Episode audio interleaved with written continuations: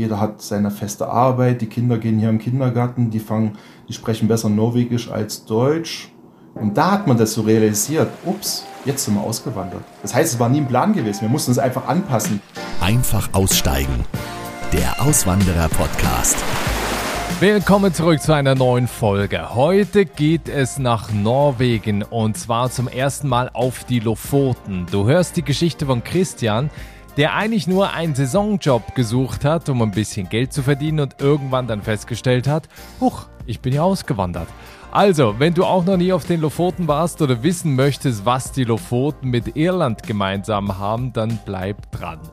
Ich bin Nikolaus Kräuter und in diesem Frühjahr feiern wir hier in Irland unser zweijähriges Jubiläum. Es ist wirklich Wahnsinn, wie schnell die Zeit vergeht und was in den letzten beiden Jahren hier alles passiert ist. Wir genießen hier aktuell den Winter, wo es noch ruhiger ist als sonst, entdecken hier neue, tolle, spannende Plätze wie ein Bergsee im County Waterford, der übrigens der Weg dahin sehr anspruchsvoll ist, also bis man da hochgeklettert ist. Oder auch ein tolles neues Familienrestaurant mit leckeren Burgern, was wir dabei auch noch entdeckt haben. Und das ist das Schöne, man findet eben so viel hier in dieser Region und wenn du auch Lust hast, ein paar entspannte Tage auf der grünen Insel zu verbringen. Wir haben ein Gästehaus, das war schon im letzten Jahr sehr gut gebucht. Schau es dir mal an und zwar auf der Webseite der Auswandererpodcast.com. Da gibt es einen Reiter mit dem Titel Guesthouse, da einfach mal draufklicken. Den Link dazu gibt es auch in den Show Notes und du findest auf der Webseite auch viele Tipps, was man noch alles hier bei uns im Südosten sehen und erleben kann. Also schau mal rein. Mein Podcast. Heute geht es also zum ersten Mal auf die Lofoten, eine Inselgruppe in Nordnorwegen. Die Lofoten liegen etwa 100 bis 300 Kilometer nördlich des Polarkreises im Atlantik. Also ja, dann kommt irgendwann noch Spitzbergen und dann passt dann irgendwann. Ja, also vom norwegischen Festland ist die Inselgruppe auch getrennt durch den Westfjord. Also die Bilder, ich weiß nicht, ob du die schon mal gesehen hast von den Lofoten, da sind auf den Inseln kleine Dörfer mit roten Fischerhütten, umgeben von Bergen und natürlich alles direkt am Meer. Wer auf Instagram unterwegs ist, der hat bestimmt schon mal Fotos von den Lofoten gesehen, denn die Inseln sind ein magischer Anziehungspunkt für viele Touristen. Die Einheimischen dort leben auch hauptsächlich vom Tourismus und der Fischindustrie. Mein Gast heute ist Christian Neubacher, seit zwei Jahren ein fleißiger Hörer meines Podcasts, der sich aber erst jetzt gemeldet hat. Und ich habe mich sehr gefreut. Christian ist nämlich 2008 mit seiner Familie auf die Lofoten ausgewandert. Und eigentlich fing alles damit an, dass er als gelernter Koch und Forstingenieur in Deutschland auf Jobsuche war, aber nicht fündig wurde. Wie für ihn und seine Familie der Start auf den Lofoten war, was die größten Hürden am Anfang waren, wie er damit umgegangen ist, dass im Sommer die Sonne nie untergeht und wer ihn am Ende dazu gebracht hat, Norwegisch zu lernen, das und mehr verrät er jetzt. Viele Grüße auf die Lofoten. Hallo Christian. Hallo, Niklas. Christian, wenn du bei dir aus dem Fenster schaust, ich weiß, es ist schon dunkel, was siehst du aber, wenn da das Licht an ist? Da würde ich die Svolvær sehen. Was ist das genau? Svolværjetta ist eine Felsformation, die genau überhalb von Svolvær steht, wo im Sommer verrückte Kletterer hochklettern und einen halben Meter von einem Horn, also ist eine Geiter, Entschuldigung, ist eine Ziege, von einem Horn zum anderen rüberspringen, eine, ein Felsen sozusagen, der ungefähr, ich weiß nicht, glaube ich, 300 Meter sowas über, über Meeresniveau schwebt oder steht oder sowas nicht. Das ist sehr beeindruckend, wenn man unten in Svolvær steht und da paar kleine Strichmännchen oben auf diesen Felsen stehen sieht und dann einfach machen die einfach mal einen Hops da und sowas. Ja. Und dann würde ich dann noch einen, einen großen Berg dahinter sehen. Bist du direkt am Wasser? Ja, ich bin circa einmal die Woche gehe ich draußen planschen und das ist ungefähr zwei Minuten von mir weg ungefähr. Okay, wie kalt ist das Wasser? Willst du es haben in Zentimeter oder in Grad? ist kalt. Wir haben jetzt zwei Grad jetzt und zwei Grad haben wir jetzt ungefähr. Ja, man darf aber nicht länger bleiben als sozusagen die Temperatur in Minuten dann ist. Und das schaffe ich auch wow. nicht, das mache ich auch nicht, bin nicht doof. Doch verrückt. Okay. Noch eine letzte Frage. Also wir reden sowieso nachher natürlich eben noch über diese Region, aber wie viele rote Häuser siehst du? unzählige, unzählige. Weil ich habe angefangen zu arbeiten hier auf einer Insel, die heißt Svenöa. Und da sind diese berühmten Fischerhütten, die heißt Robö, wo die Touristen drin wohnen. Und die sind natürlich alle rot angezeichnet oder angemalt. Und es gibt ja in der Stadt noch genug rote Häuser, ja. Also, mhm. man kann es nicht zählen. Ja, also man kennt eben dieses Postkartenmotiv äh, da mhm. äh, in, in Norwegen auf den, auf den Lofoten. Äh, und wer das nicht kennt, also es gibt auch einen Instagram-Kanal, einfach aussteigen, da werden wir dann auch die Bilder posten zu der Folge, die's, äh, um die es heute geht. Du bist 2008, ich habe das in der Einleitung gesagt, nach äh, Norwegen ausgewandert, lebst da auf den Lofoten. Bevor wir jetzt eben dazu kommen, Du kommst ursprünglich aus Sachsen-Anhalt. Wie landet also jemand aus Sachsen-Anhalt am Ende auf den Lofoten? Mhm. Vielleicht die Kurzversion der Geschichte. Kurzversion, das Leben. ja, verschiedene Wendungen, aber es geht immer in die eine Richtung. Wenn man, ich war immer schon sehr interessiert gewesen in der Natur und in wenig Menschen eigentlich. Aber natürlich muss man auch sehen, dass man irgendwo noch sein ökonomisches Auskommen hat. Und irgendwie hat sich das so entwickelt, ja. Das war nie geplant gewesen. 2008, wie du es jetzt gesagt hast, war noch gar nicht bewusst gewesen, dass das der Auswanderschritt ist. Der kam uns dann erst wirklich bewusst, dann, wo wir richtig dann Dokumente beantragt haben hier, beantragt haben in Norwegen, wo man dann mhm. richtig angefangen hat, eine eigene Personalnummer zu haben. Erst kriegt man so eine N-Nummer, also eine Nullnummer und zum Schluss kriegt man eine Personalnummer. Ich glaube, du hattest in, den, in der Folge von Dänemark hat er ja auch erzählt, dass diese Personalnummer an alles rangeknüpft ist und das stimmt wirklich. Also du gibst die Nummer an und die wissen, wie viele Kinder du hast, was dein Kontostand ist, wo du wohnst, deine Telefonnummer, äh, was du für Steuern bezahlt hast und wo du arbeitest und so. Das ist wirklich so, ja.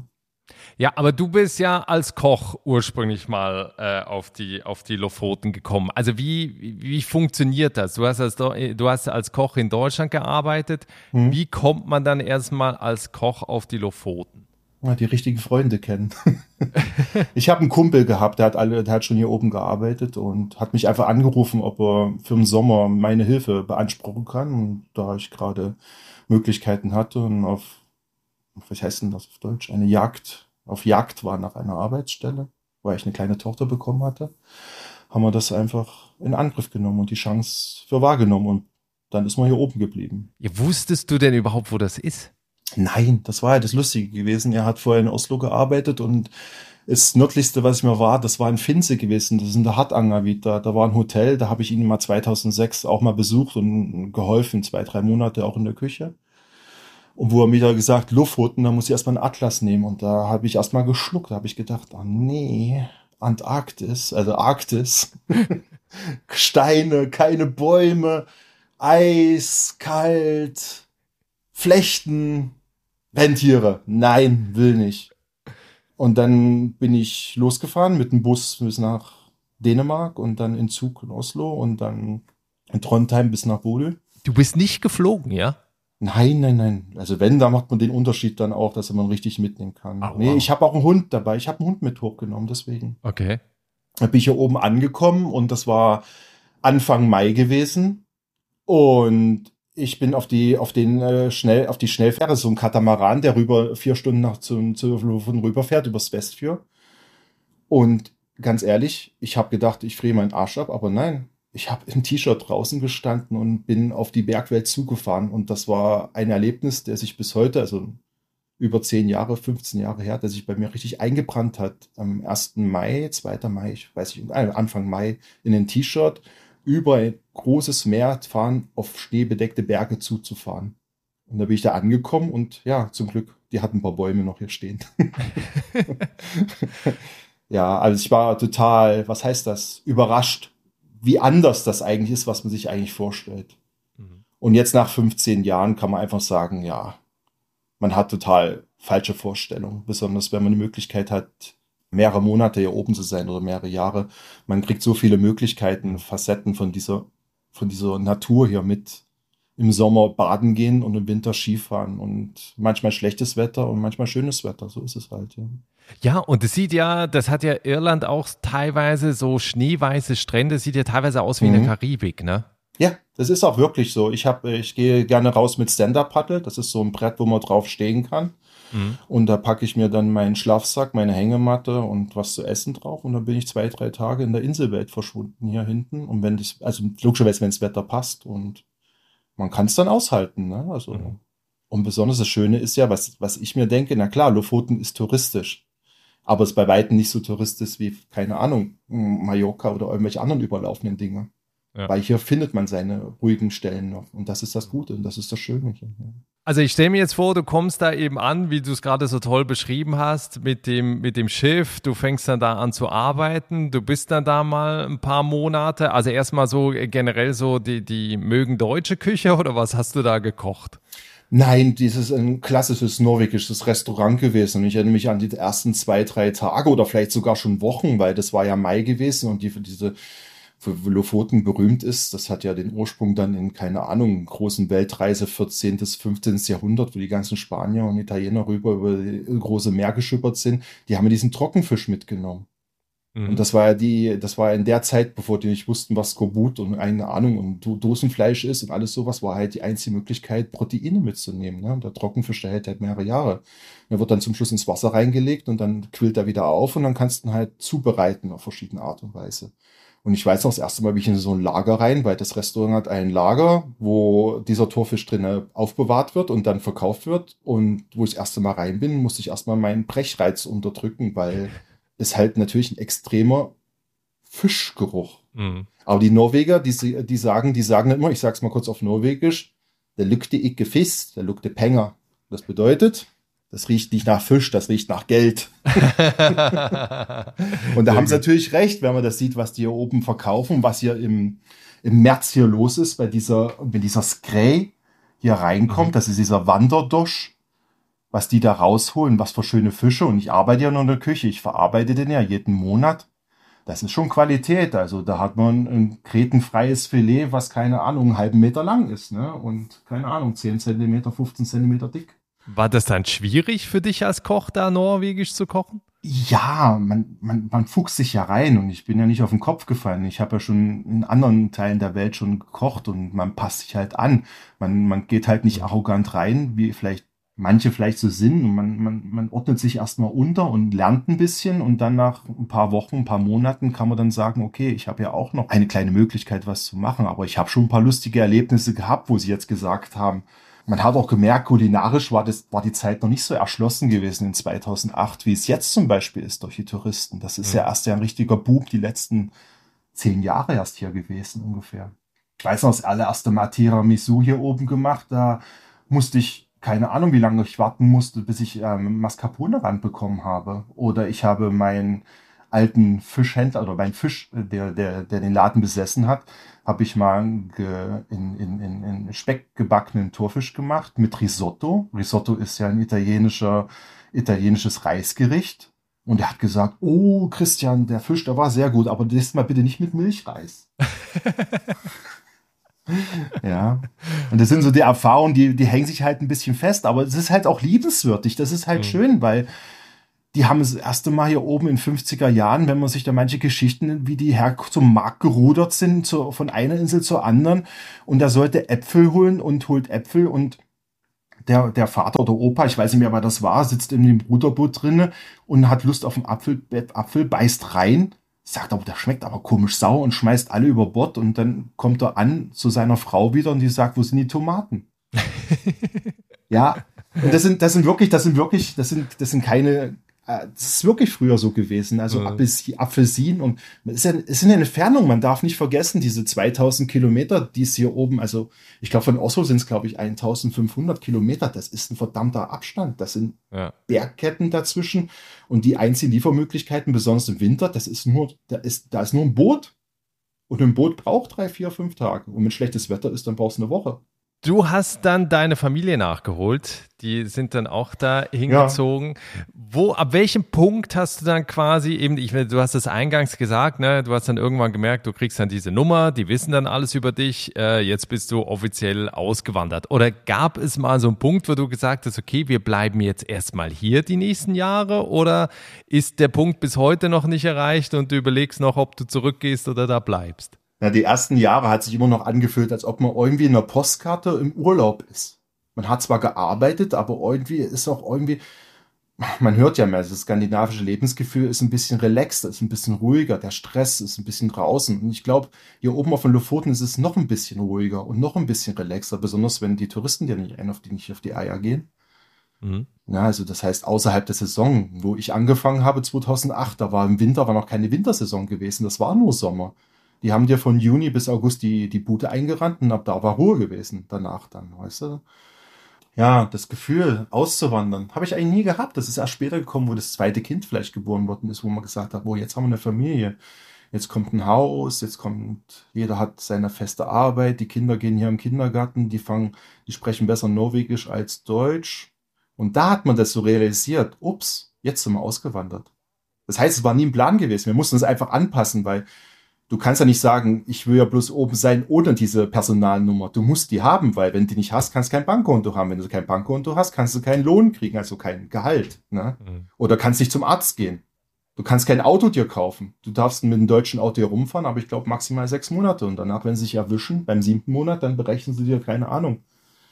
Kohlenstoffausstoß mal 1500 oder sowas in der Richtung. Und das ist kein, das wird teuer. Also wir haben es mal ausgerechnet. Wir haben mit einem, wir sind mit einem kleinen Golf hochgekommen. Der hat noch unten in Deutschland einen Marktwert gehabt von 12.000 Euro.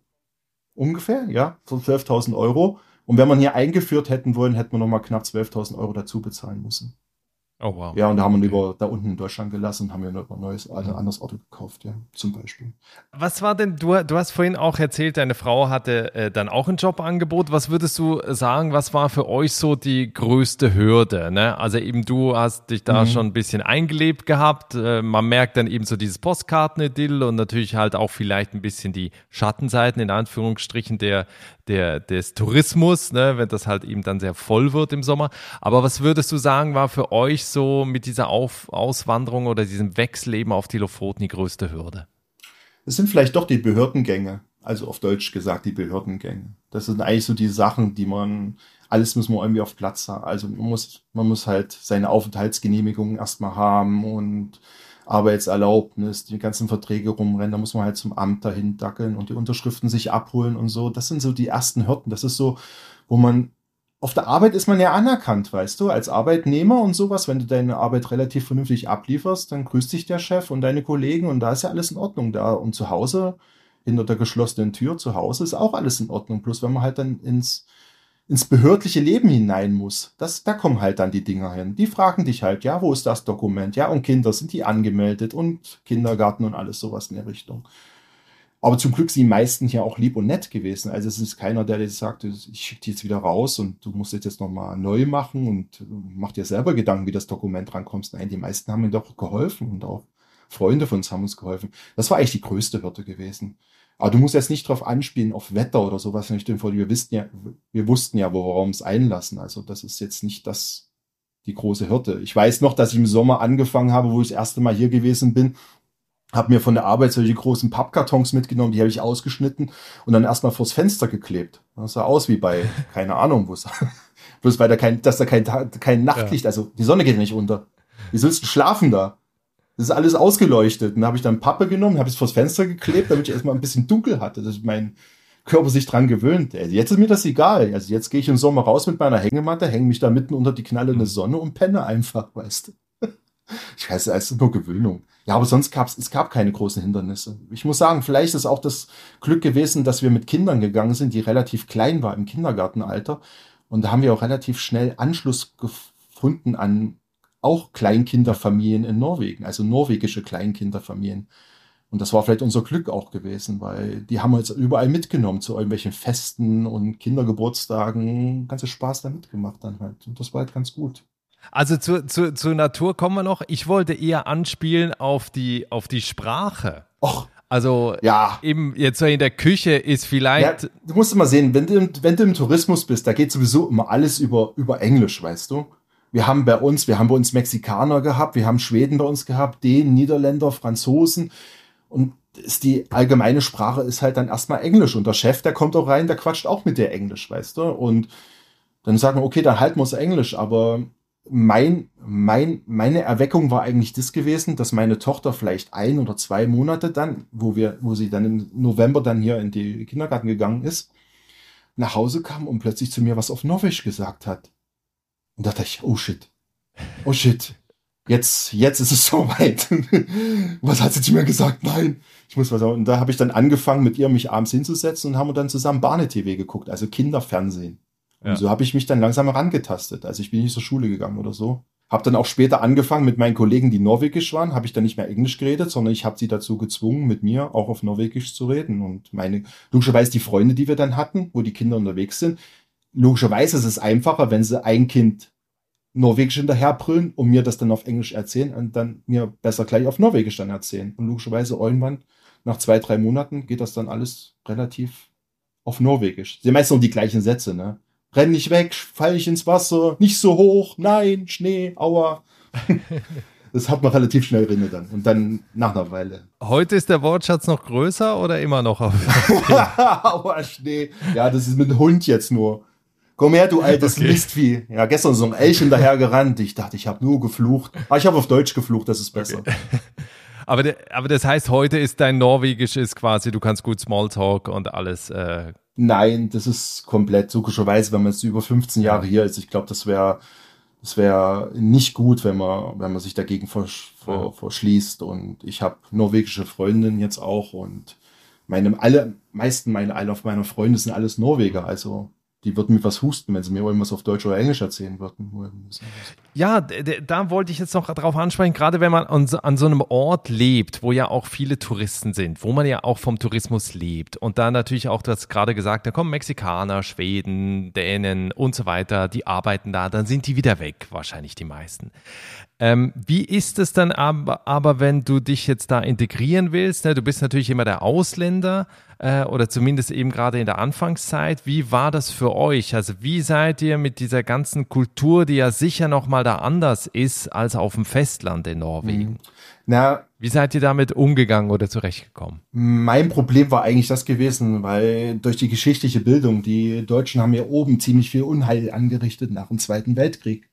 Mhm. Und es gibt halt noch Generationen, die leben halt hier oben noch und die haben halt die Deutschen erlebt. Und wir haben eine sehr nette alte Frau kennengelernt hier auf der Insel, die sozusagen jetzt auch unsere Kinder adoptiert hat auf eine Art und Weise. Das ist unsere norwegische Großmutter, Norske Bestemor. Oh, wow.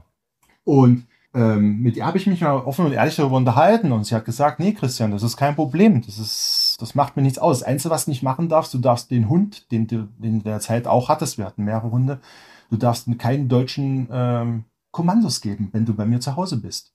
Weil da kriege ich immer noch Gänsehaut. Und das war das Einzige, was sie mal negativ mir gegenüber den Deutschsein sozusagen gemeldet haben. Ich habe auch mit anderen Freunden mich darüber unterhalten und die haben gesagt, nee, die haben überhaupt keinen Groll oder sowas in der Richtung. Also man kommt ja so ein bisschen so in die, die Bückstellung Stellung dann vielleicht da hoch, weil man weiß, irgendwie, die haben ja die ganze Finnmark da oben abgebrannt und Lofoten haben sie bombardiert und alles, was dazugehört hat. Weißt du, auch die und Narvik ist ja im Erdboden glatt, also mhm. glatt gemacht worden und so. Aber ich habe da eigentlich nie, am Anfang, die ersten zwei Jahre, habe ich ein bisschen so Hemmung gehabt, mit älteren Leuten mir in Kontakt zu treten. Aber ich habe nie was Negatives erlebt. Nie. Also auch sonst würdest du sagen, ist es leicht, mit den Einheimischen in Kontakt zu kommen oder ist da auch schon eine gewisse Distanz? Also generell so Mentalität in Skandinavien ist ja auch nochmal ein bisschen was anderes. Die, no die Norweger sind kühler, das kann man echt sagen. Aber ich glaube, unser großes Glück war gewesen, dass unsere Kinder im Kindergarten gegangen sind und dass man dadurch automatisch die jungen Eltern kennengelernt hat und automatisch zum mhm. Geburtstag eingeladen wurde und automatisch sich dann draußen in, am, am Rodelberg getroffen hat, automatisch am Strand getroffen hat, automatisch am Wochenende äh, Veranstaltungen mit den Kindern besucht haben und da rutscht man rein. Ich denke manchmal, wenn ich die Kinder nicht gehabt hätte und ich würde jetzt in der Situation nach Norwegen, es würde schwieriger sein. Aber es gibt Möglichkeiten. Und die Möglichkeiten ist, in irgendwelche Vereine eintreten. Zum Beispiel gibt es den sehr guten oder äh, gibt es den TNT, DNT heißt das, das ist der, der Norske Touristikverbund oder Verband, diese, diese Wegenetz unterhalten hier in Norwegen zum Wandern, diese Hütten haben. Und die haben ja. solche, solche Jahresveran, ähm, heißen das Jahresversammlungen, wo man auch ganz normal erstmal reingehen kann. Und wenn man sich daran beteiligen möchte, zum Beispiel sagen kann, okay, ich möchte Hütten auf die eine Hütte aufpassen oder ich will den Weg sauber halten, dann kommt man schon in Kontakt. Oder man geht ja zum örtlichen Regelverein oder sowas oder Fußballclub oder sonst irgendwas. Das ist die Möglichkeit. Bei uns war es vielleicht das Einfachere gewesen, auf, also aufgrund der kleinen Kinder, dass es noch einfacher gewesen ist. Aber sonst, du hast schon recht, als Erwachsener in einem fremdes Land ist es verdammt schwierig, Kontakte zu finden, wenn man nur zu Hause sitzt und wartet, dass jemand eine Tür klopft. Nee, das passiert nicht, logischerweise, ja. Gibt es da so noch so Eigenheiten, also auch so von der Mentalität her oder vom Charakter her, was so typisch ist für die, für die Menschen auf den Lofoten? Also vielleicht auch, wo du sagst, ja, da ist so ein Fettnäpfchen da, bitte nicht reintreten. Das machen viele, don't do it. Na, ich, man muss sich als Deutscher vielleicht ein bisschen zurücknehmen und nicht mit der Deutsche sind sehr gerne gesehen hier oben, weil die wissen, Pünktlichkeit, ordentlich und arbeitsam und strebsam und sowas in Richtung. Aber man darf es niemals raushängen lassen. Man darf niemals kommen und sagen, hier, so wird's gemacht. Da kann man sich ganz schön die Finger verbrennen. Man steht hier oben von du, also man wird ja geduzt hier oben, dass man duzt sich, dann man hat, man hat eine Ebene. Aber trotzdem sollte man sich nicht erlauben, sich ein bisschen höher zu stellen, als man vielleicht in Wirklichkeit ist und sowas in der Richtung. Da kann man schon gewaltig auf die Nase fallen. Ich stelle mir das gerade vor, wenn du aus der Küche in Deutschland kommst, wo ja wahrscheinlich hier so ein Kommandoton herrscht. Wie, wie ist das denn da? Ja, nee, das ist nicht so. das hat mich auch gewundert. Also, der Chef, der steht auch im Abwasch und muss auch sauber machen. Was? Ja, ja, ja. Das ist, das ist. Nee, also der Lehrling, der Lehrling ist von, von, von der Menschlichkeit her, vom sozialen Struktur nicht vom Wissen her oder sowas und nicht, auch nicht von der Verantwortung her, ist auch der Lehrling gleichgestellt dem Küchenchef. Also der Lehrling hat genauso viele Rechte und Pflichten wie der Küchenchef. Mhm. Außer, dass der Küchenchef dann noch dein Gehalt bezahlt, weißt du? Und dass er vielleicht nochmal einen extra guten Morgen bekommt. Aber man kann nicht davon erfahren, dass der, dass der Lehrling für dir einen Bückling macht. Also das macht er nicht. Das haben sie von Haus aus und das haben sie auch von der Schule her nicht so kennengelernt. Zum Beispiel meine, meine älteste jetzt, meine älteste Tochter, die ist jetzt im, im zum Schlag Gymnasium. Also wir als Eltern haben da nicht mehr viel zu sagen. Ne? Also die Lehrer und die, die Schüler, die unterhalten sich auf Augenhöhe, die duzen sich und, und wenn meine Tochter Probleme hat, dann wird das dem Lehrer auch direkt aufs Gesicht zugesagt, in ordentlichen Ton und der Lehrer entschuldigt sich dafür und sagt, okay, er versucht dann beim nächsten Mal, keine Ahnung, einen extra Lehrer mit ranzukriegen, wenn die Matheaufgaben zu schwer sind, dass sie dann Zeit haben, das richtig zu erklären oder keine Ahnung, das Fenster zu öffnen, damit bessere frische Luft reinkommt. Das sind so Kleinigkeiten. Das ist halt so ein Arbeitsverhältnis auf eine Art und Weise. Und das ist halt schön. Aber man trotzdem hat Respekt. Also man steht draußen vor der Tür und dann wird Guten Morgen erstmal jedem gesagt und sowas. Logischerweise, ja. ist so ein Nehmen, Nehmen und Geben eigentlich, aber auf eine respektvolle Art und Weise. Bist du heute sehr der Natur ausgesetzt, also eben auf den Lofoten? Ich meine, wir haben vorhin darüber, das hast du so in einem Nebensatz eben gesagt, ne, die, die ähm, Fenster mussten zugeklebt werden, weil es so hell ist. Das ist natürlich der eine Punkt. Es ist im Sommer total lange hell. Es ist im Winter eigentlich nur noch dunkel. Es ist eben, du hast Winde, du hast natürlich krasse Wetterextreme. Ähm, wie, wie stark beeinflusst ein das im Alltag oder nimmst du das gar nicht mehr wahr? Am Anfang, am Anfang ist natürlich alles Besonderes. Und äh, wie gesagt, dass es, dass es 24 Stunden lang hell ist, man merkt auch, wie der Körper sich daran gewöhnt. Ne? Man kann, mhm. man muss, die meisten Touristen, die halt hier kommen, die laufen halt zwischen vormittags um 10 und nachmittags 16 Uhr halt die Berge hoch und denken, oh, warum sind so viele Menschen? Und was machen die Norweger? Die laufen nachts um zwei im Berg hoch. Keiner ist da logischerweise, weil auch die, die, die wissen, die wissen halt das Tag, also das, das auszunutzen, dann sagen wir es mal so, oder gehen um elf, um elf los und kommen um zwei wieder zurück oder sowas nicht. Da trifft man halt auch keinen dann in Berge. Ja. Im Winter ist es auch so gewesen, man muss sich halt dran gewöhnen und natürlich, wenn es im November richtig, richtig bläst und es kein Schnee liegt, dann ist alles dunkel und ein bisschen so trübsinnig, aber das ist so ähnlich wie in Deutschland auch. Aber natürlich, wenn dann dazu der Schnee dann noch fällt und dann über dir das Nordlicht leuchtet und du die Möglichkeiten hast, okay, von der Arbeit nach Hause, gehe ich jetzt mit Skiern, mit Schneeschuhen, gehe ich jetzt mit dem Fahrrad, laufe ich einfach nur oder soll ich doch nur das Auto nehmen, weißt du? Und das ist doch schon, das, das hat schon was, das hat schon was. Also man muss sich halt, man muss sich drauf einstellen. Also man muss, man muss, also wenn man ein, Groß, ein Großstadtmensch ist und man liebt den Komfort, beheizte Vorräume zu haben und Rolltreppen und alles, was dazu gibt und ein vernünftiges, laufendes öffentliches Nahverkehrssystem, da ist man natürlich falsch in der Provinz hier in Norwegen. Da muss man nach Oslo oder nach Trondheim gehen und sowas in der Richtung. Ja, aber wenn man schon ein bisschen offen ist mit seinen Gefühlen und auch mal einfach nur mal sich hinsetzen will, einfach mal durchatmen, dann, dann passt das schon. Vermisst du denn nach all den Jahren noch was?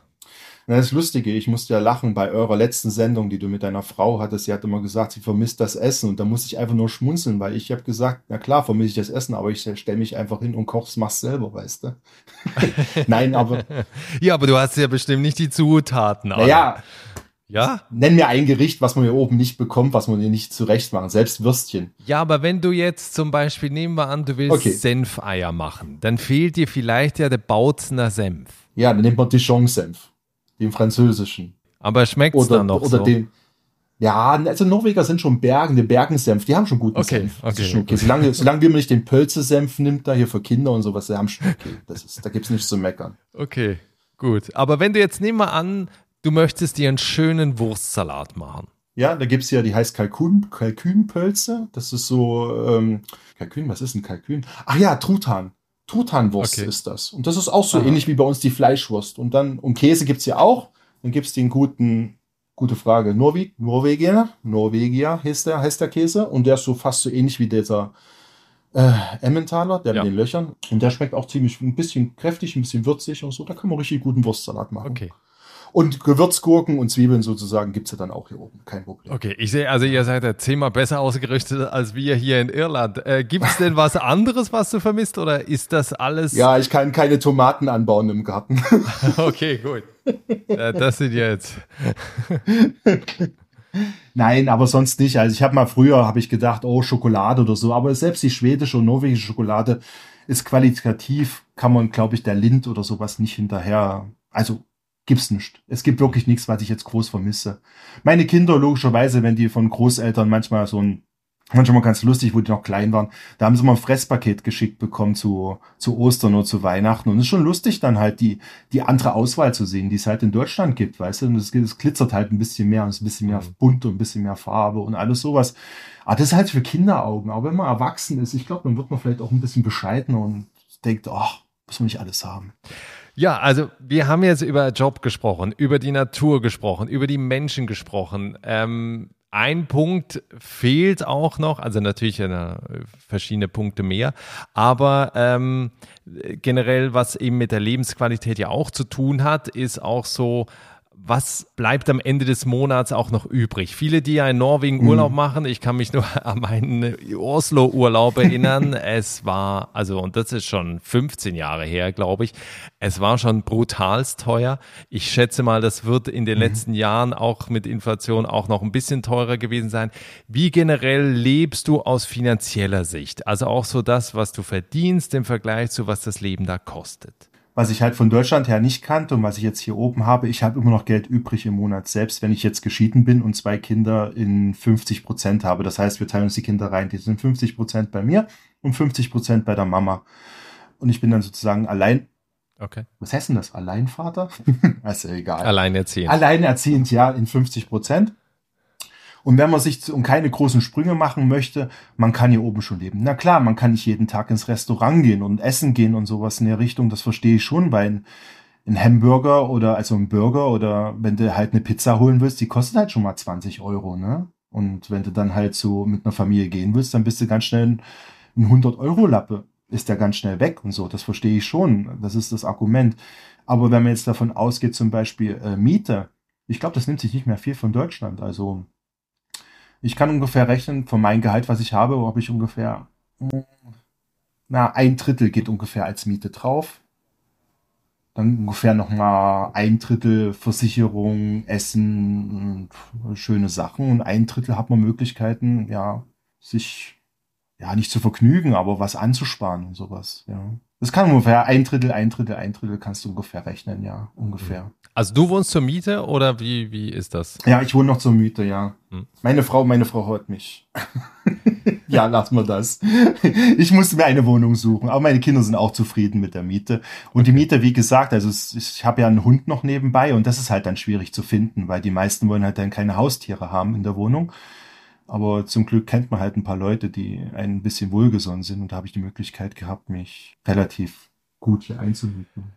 Für Leute, die jetzt hier zuhören und sagen, die Lofoten, möglicherweise waren sie auch schon mal da oder man, man kennt das eben auch. Ähm, und sagen, ja, das könnte ich mir vorstellen, da zu leben. Mhm. Was würdest du erst einmal sagen, für wen ist das das Richtige und was wären deine Tipps für Leute, die dahin auswandern wollen? Das Alter ist unabhängig, das würde ich sagen. Also es ist wirklich egal. Also jeder könnte hier oben eine Arbeit bekommen, wenn er flexibel ist. Besonders wenn er sich überlegen sollte, hier im, ab April hier ungefähr in der Nähe zu sein und zu gucken, einfach nur mal irgendwo anzuklopfen, zu fragen, ob sie irgendwo Hilfe brauchen, weil also Sommersaison, zeitig Sommersaison, die, sind viele Restaurants oder viele Hotels und da hat man schon mal einen Fuß in der Tür.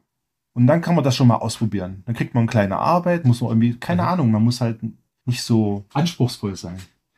Oder wenn du natürlich eine hohe Ausbildung hast, zum Beispiel du bist Krankenschwester, Arzt oder sowas in der Richtung, na, dann ist das auch kein Problem. Aber ich glaube, das ist weltweit dann kein Problem. Ja, aber wenn man so ein ganz normaler, ganz normaler ausgebildeter Mensch ist und man hat Lust, äh, mal was Neues auszuprobieren, würde ich jetzt mal sagen, okay, selbst, natürlich, man braucht ein kleines finanzielles Polster, aber muss sich immer raussuchen, wann fängt hier eine Saison an? Wann kommen hier die ersten Leute und wann wird's hier oben ein bisschen eng? Und das ist dann kurz vorm Sommer.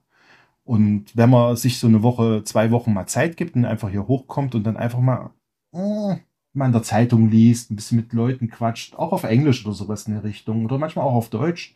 Man hört manchmal raus, oh ja, der könnte vielleicht was in, in was heißt denn das, im, im Fisch, in der Fischannahmestelle können die Hilfe gebrauchen oder Genau, im März ist im März zum Beispiel kommt hier dieser Sky rein, zum Beispiel auch. Da kannst du auch in der Fischfabrik arbeiten. Das ist zwar, ich will nicht sagen, eine gut bezahlte Arbeit, aber es ist schwierig kalte Finger, man steht den ganzen Tag, aber man hat halt Arbeit.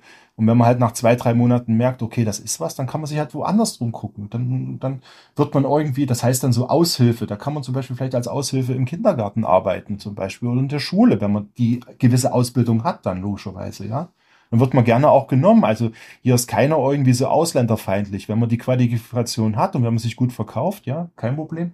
Man braucht ein bisschen Eis im Magen und natürlich das Beste ist dann so schnell wie möglich anfangen mit Norwegisch, dann logischerweise. Dann, ein bisschen Eis im Magen. Is im Magen. Was braucht man? Na, Eis im Magen. Was heißt das? Ach so. Das Sprichwort kenne ich nicht. Entschuldigung, das ist ein norwegisches Sprichwort, tut mir leid. Ähm, ja, ich merke das. Entschuldigung, der heißt easy Mage, der bedeutet, man muss ein bisschen sich zurückhalten. Man kann nicht alles sofort mit einmal erwarten, weißt du? Man muss. Okay. Man soll. Easy Magen. Ja, easy Mage. Ja oh, Entschuldigung, da habe ich wieder. Das ist wieder mein norwegisch-deutsch. Entschuldigung, tut mir leid. Ja. alles gut. Ja, aber ist doch spannend. Aber das habe ich halt, und das kann ich halt bloß sagen, weil ich habe genug Freunde, die so angefangen haben. Oder wenn du Handwerker bist zwei, drei Deutsche kenne ich hier, die Handwerker sind. Die haben sich selbstständig gemacht. Die nehmen Aufträge an und gehen einfach dann von Haus zu Haus und äh, haben sich angemeldet als Gewerbeamt, als Ein-Mann-Betrieb. Und die müssen natürlich auch Steuern bezahlen, sie alles gehört, aber die kriegen genug Aufträge hier, weil deutsche Gründlichkeit oder Genauigkeit wird schon nachgefragt. Das ist schon okay. Du lebst jetzt seit 2008 auf den Lofoten, hast in dieser Zeit bestimmt schon einige Leute kommen und gehen sehen. Wenn wir ein bisschen vielleicht so auf die Schattenseiten in Anführungsstrichen gucken, also was waren so die Gründe, warum sind die Leute wieder gegangen? Na, viele sind mit der Mentalität nicht zurechtgekommen. Also man muss schon ein gewisses offenes Herz und vielleicht manchmal auch ein bisschen schwarzen Humor haben, um manchmal auch das Laissez-faire von manchen Norwegern hier oben zu ertragen oder einfach nur hinzunehmen. Wenn man natürlich 100, alles 100 Prozent erwartet oder selbst wenn man alles 90 Prozent erwartet und das geht heute nicht so und morgen auch nicht so und übermorgen auch nicht so und man, man regt sich dann darüber auf, ja, dann tut's mir leid, dann ist man am falschen Platz. Also man muss besonders auch am Anfang, auch selbst wenn du, zum Beispiel, kennst du vielleicht auch in Irland oder sowas, wenn man einen Handwerker fragt, kannst du morgen kommen? Er kommt nicht kommt er vielleicht übermorgen oder sowas in der Richtung. Und das ist halt nicht nur mit Handwerkern so, es ist vielleicht auch andere, andere kleines Kleinigkeiten so. Man muss es halt akzeptieren, dass alles nicht so geht, manchmal, wie man sich das vorstellt. Man muss halt manchmal auch einen kleinen Umweg nehmen. Aber zum Schluss, wieder ein norwegisches Sprichwort, gibt's, das hat mir einer erzählt, dass das heißt Altordne sei. Und das bedeutet, alles kommt zu seiner, also alles kommt zu seinem Ziel. Mhm. Ne? Und das stimmt auch so. Man kann nicht, aber man, man sollte niemals, wenn man auswandert, niemals erwarten, ich habe das Ziel und das muss ich erreichen. Und wenn ich das nicht erreiche, dann ist es scheiße. Nee, man muss, man muss einen Plan A, Plan A haben, Plan B und zum Unglück vielleicht noch einen Plan C. Aber dann zum Glück, wenn man Glück hat, nach einer Weile geht's zurück zum Plan A wieder oder sowas. Und wenn man auswandern sollte, niemals in irgendwelche ruhigen Orte auswandern, sondern erstmal gucken, wo sind Touristen, wo ist, in, wo ist es international. Und dann versuchen erstmal dort die ersten Monate ein bisschen Fuß zu fassen. Und dann kann man sich später mal neu orientieren und gucken.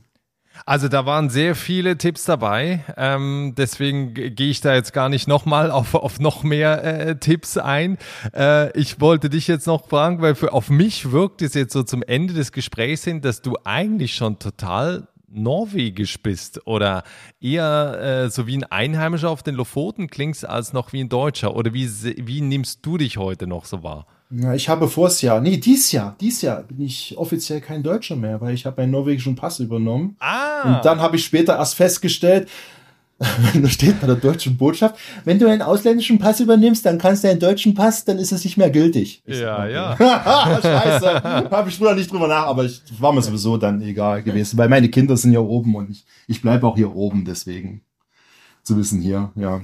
Das hat sich nach zehn Jahren einfach so ergeben. Also ich bin vielleicht kann man sagen, dass man im Herzen ist man vielleicht noch ein bisschen deutsch und sowas nicht, aber meine Seele oder alle oder umgedreht, man, man lebt halt hier oben. Man hat sich, meine mhm. Freunde hier oben, die Natur, man hat seine Ruhe. Und wenn ich, wie gesagt, wenn ich deutschen Kontakt haben will, dann gehe ich im Sommer einfach bloß auf den Markt. Da kann ich mehr Deutsch reden als Norwegisch. das geht schon. Ja. Ja, sehr schön. Christian, letzte Frage noch. Wenn wir in die Zukunft schauen, in zwei Jahren, ähm, vielleicht machen wir bei dir mal äh, draus in zehn Jahren. Äh, wie, wie, würde dein Leben in zehn Jahren aussehen? Oh, in zehn Jahren, das hört sich gut an. Ich glaube, da sind meine Kinder schon so groß, dass ich die nicht mehr versorgen muss. Das heißt, ich habe sie rausgeschmissen. Mhm, sehr gut. Das ist, das ist positiv, ja. Oh, also da dauert es bei mir noch. naja, man bereitet sich aufs Leben vor und ich hoffe ja mal, dass sie einigermaßen geradeaus auch alleine laufen können. Und mein Traum ist ja dann vielleicht doch noch mal ein bisschen mehr Richtung Mittelnorwegen, dass ich da noch mal ein bisschen rumgucke, weil man ist halt doch schon, das ist vielleicht das, das eine, man ist halt doch alleine. Man hat zwar seine Freunde hier oben, aber familiäre Anbindung hat man halt hier nicht. Also Weihnachten, Ostern, Geburtstage und sowas wenn die Freunde, also wissen, sagen wir so, die Familienfeiertage, das ist man halt doch schon. Aber du siehst mich in zehn Jahren noch in den skandinavischen Ländern, ja. Logisch. Dann vielen herzlichen Dank für das Gespräch heute. Das hat mir großen Spaß gemacht, auch für die Einblicke in dein Leben auf den Lofoten. Vielen Dank für deinen Besuch im Podcast und dir alles Gute. Ja, Dankeschön.